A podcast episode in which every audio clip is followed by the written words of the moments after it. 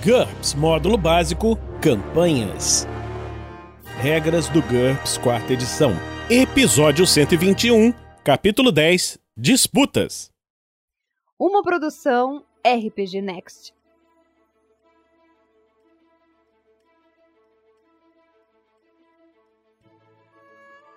Fala galera, bem-vindos a mais um Regras do GURPS Quarta Edição.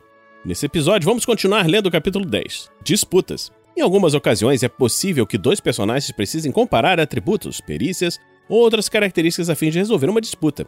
Nem sempre o personagem com maior valor vence, contudo. Embora essa seja uma boa aposta.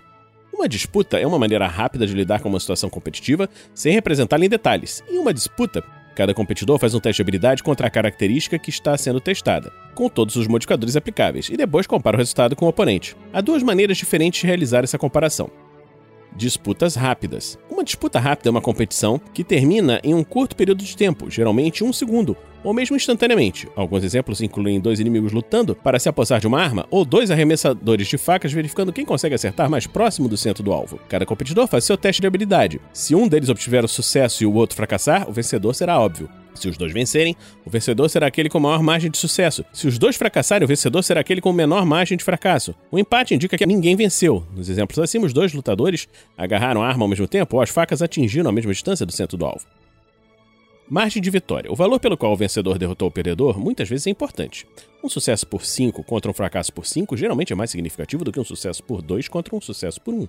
A margem de vitória do vencedor é a diferença entre sua margem de sucesso e a margem de sucesso do perdedor.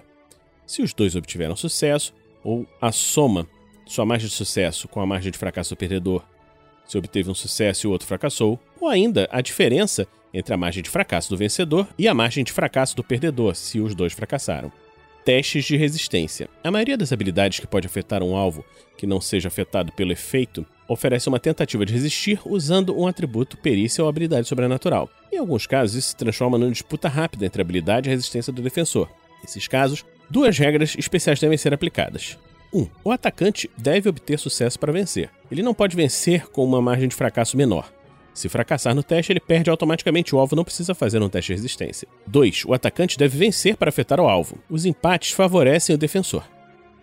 Disputas normais. Uma disputa normal é uma competição lenta, com muitas idas e vindas. Por exemplo, uma disputa de braço de ferro. Cada personagem faz um teste de habilidade. Se um deles obtiver sucesso e o outro fracassar, o vencedor será óbvio. Se os dois vencerem ou fracassarem, a posição relativa dos competidores permanece inalterada. E eles jogam novamente. Em algum momento, um dos personagens será bem sucedido enquanto o outro irá fracassar. Nesse ponto, aquele que foi bem sucedido será o vencedor. A duração de cada tentativa depende da atividade em questão e fica a critério do mestre. Em uma situação de combate, cada tentativa leva um segundo, mas em uma disputa de pesquisa bibliotecária, onde o destino do mundo depende de quem encontrar primeiro uma referência obscura, cada tentativa pode apresentar alguns dias. Valores extremos. Se os dois competidores estiverem fazendo teste contra valores menores ou iguais a 6, uma disputa normal pode atrasar a sessão com fracassos sucessivos de ambos os lados. Para manter o ritmo, aumente o menor valor para 10 e acrescente essa mesma diferença a um valor maior. Por exemplo, em uma disputa entre os valores 5 e 3, acrescente 7 aos dois valores para torná-los 12 e 10. Da mesma forma, uma disputa normal pode se tornar um impasse se os dois competidores tiverem valores maiores ou iguais a 14, uma vez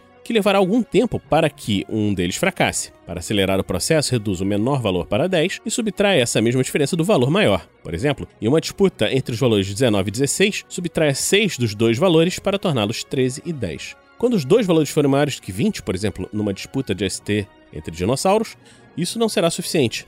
Em vez da proposta anterior, reduza o menor valor para 10 e multiplique o maior valor por 10 sobre menor valor arredondando para baixo. Por exemplo, em uma disputa entre os valores 600 e 500, multiplique o maior valor por 10 sobre 500 e defina o menor valor como sendo 10, criando uma disputa entre os valores 12 e 10. A regra do 16. Se um ataque sobrenatural, mágico, habilidade psíquica, etc., oferecer o teste de resistência e o alvo for vivo ou sapiente, o NH efetivo do atacante não pode exceder 16, ou a resistência do defensor, o que for maior. Se isso acontecer, reduz o NH efetivo para esse valor. Por exemplo, um feiticeiro tem um NH efetivo 18 com a mágica leitura da mente. Se ele tentar ler a mente de um alvo com vontade 16 ou menos, ele faz um teste contra 16. Se o alvo tiver vontade 17, ele faz o teste contra 17. E se o alvo tiver vontade 18 ou mais, ele faz o teste contra 18. Então, nós terminamos mais esse episódio do Regras do GURPS, quarta edição. Esperamos que você esteja gostando dessa série. Se você estiver gostando, você pode nos apadrear em picpay.me rpgnext ou em padrim.com.br rpgnext. Então, a gente vai encerrar por aqui e na próxima semana a gente se encontra aqui no RPG Next. Regras do GURPS, quarta edição. Músicas por Kevin MacLeod e Scott Buckley. Uma produção RPG Next.